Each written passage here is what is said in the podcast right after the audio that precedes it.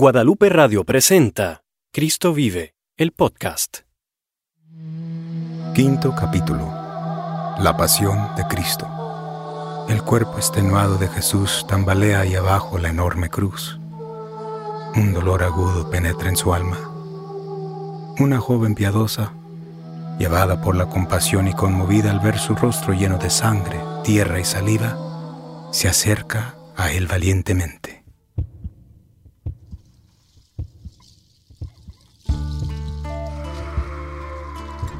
Tomaron pues a Jesús y llevaban también a otros dos que eran ladrones para ser muertos con él. Y él salió cargando su cruz al sitio llamado el lugar de la calavera, que en hebreo se dice Gólgota. Y en su camino doloroso cayó al piso y su madre se acercó. Hijo mío, tu dolor y tu sufrimiento también son parte de mi corazón. Madre, una espada de dolor atravesará tu corazón. Ah, yo lo tomo en mi corazón. Te quiero, madre. Cuenta la tradición que una joven piadosa de Jerusalén, llamada la Verónica, llevada por la compasión y conmovida al ver el rostro del Señor lleno de sangre, tierra y saliva, sorteó valientemente a los soldados y llegó hasta él. Se quitó el pañuelo y le limpió la cara suavemente. Señor, déjame limpiar tu rostro. Un soldado la apartó con violencia. Pero al mirar el pañuelo, vio que llevaba plasmado el rostro ensangrentado y doliente de Cristo. ¡Sal de aquí, mujer! ¡Salte del medio, ¿eh? ¿Quién te crees tú? Tengan piedad. El cuerpo extenuado de Jesús se tambaleaba ya bajo la enorme cruz. Un dolor agudo penetraba en el alma de Jesús y el Señor se desplomaba extenuado. Y saliendo, hallaron a un hombre de Sirene que se llamaba Simón. Venía del campo y era padre de Alejandro y de Rufo. A este obligaron a cargar su cruz.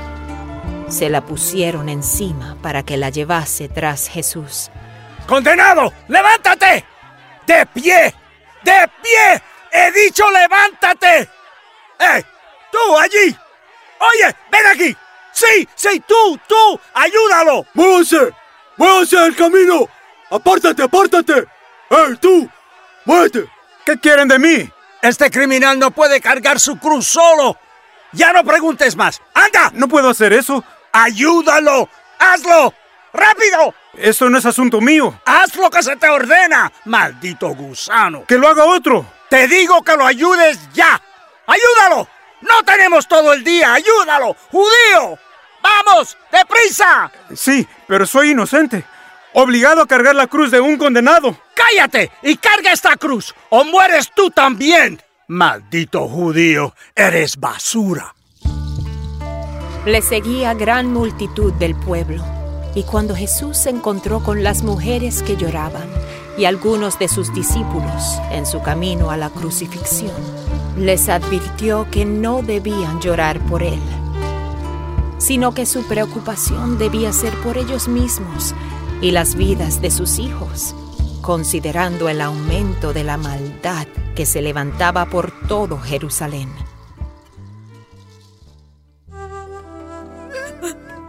¿Pero qué, qué le han hecho? Señor, déjelo ir. Que no le haga más daño. Señor, por favor. Tengo hambre, muere, Señor, no me muero. Hijas de Jerusalén, no lloren por mí. Lloren más bien por ustedes mismas y por sus hijos.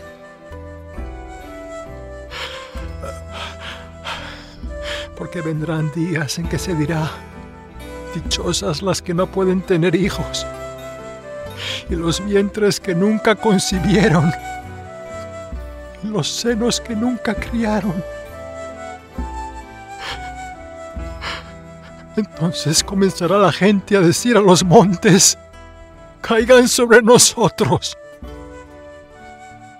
Y a las colinas, escóndanos. Porque si en el árbol verde hacen todo esto, ¿qué sucederá en el seco? Cuando llegaron a un lugar llamado Gólgota, que significa lugar de la calavera, le dieron a beber vino mezclado con hiel, pero después de probarlo no lo quiso beber. Lo desnudaron y crucificaron. Quítale la soga y toma este martillo. Ven, aquí están los clavos. Dame la soga. Ah, venga, dale. ¡Vamos! ¡Deprisa! ¡Suban la cruz! ¡Ayuden! ¡Vamos! ¡Anda! Ahí tienen al rey de los judíos. ¡Viva el rey! Si tú eres el rey de los judíos, sálvate a ti mismo. Perdónalos, porque no saben lo que hacen.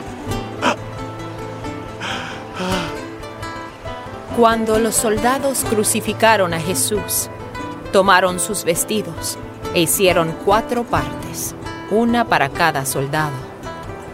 Tomaron también su túnica, la cual era sin costura, de un solo tejido de arriba a abajo. No la apartamos, sino echemos suerte sobre ella. Eh, A ver de quién será. y pusieron sobre su cabeza la acusación contra él, que decía, Este es Jesús, el rey de los judíos. Entonces fueron crucificados con él dos ladrones, uno a la derecha y otro a la izquierda. Los que pasaban le injuriaban, meneando la cabeza. Tú que destruyes el templo y en tres días lo reedificas, sálvate a ti mismo. Si eres el Hijo de Dios, desciende de la cruz. Y de igual manera, también los principales sacerdotes, junto con los escribas y los ancianos, se burlaban de él. A otro salvó y a sí mismo no puede salvarse. Si verdaderamente es el rey de Israel, que baje ahora de la cruz y creeremos en él. Y de la misma forma le injuriaban también los ladrones que habían sido crucificados con él. Si tú eres el Cristo, sálvate a ti mismo y a nosotros también. Respondiendo el otro, le reprendió, diciendo, ¿Ni aún temes tú a Dios, estando en la misma condenación? Nosotros, en verdad, justamente padecemos, porque recibimos lo que merecieron nuestros hechos. Mas este hombre ningún mal hizo. Señor, acuérdate de mí vengas a tu reino. En verdad te digo que hoy estarás conmigo en el paraíso. Estaban junto a la cruz de Jesús su madre y la hermana de su madre, María, mujer de Cleofás, y también estaba María Magdalena. Y vio Jesús a su madre y al discípulo a quien él amaba que estaba presente. Hijo mío, carne de mi carne, corazón de mi corazón. Mujer, ahí tienes a tu hijo. Hijo, ahí tienes a tu madre. Sí, señor. Tengo sed. Estaba allí una vasija llena de vinagre. Entonces ellos empaparon en vinagre una esponja y poniéndola en un hisopo, se la acercaron a la boca. Y desde la hora sexta hubo oscuridad sobre toda la tierra hasta la hora novena. Y alrededor de la hora novena, Jesús exclamó a gran voz, Elí, Elí, lema sabactani.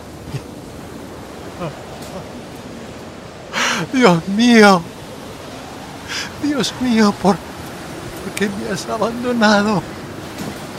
Este llama a Elías. Veamos si Elías viene a salvarle. Padre mío, está cumplido. En tus manos encomiendo mi espíritu.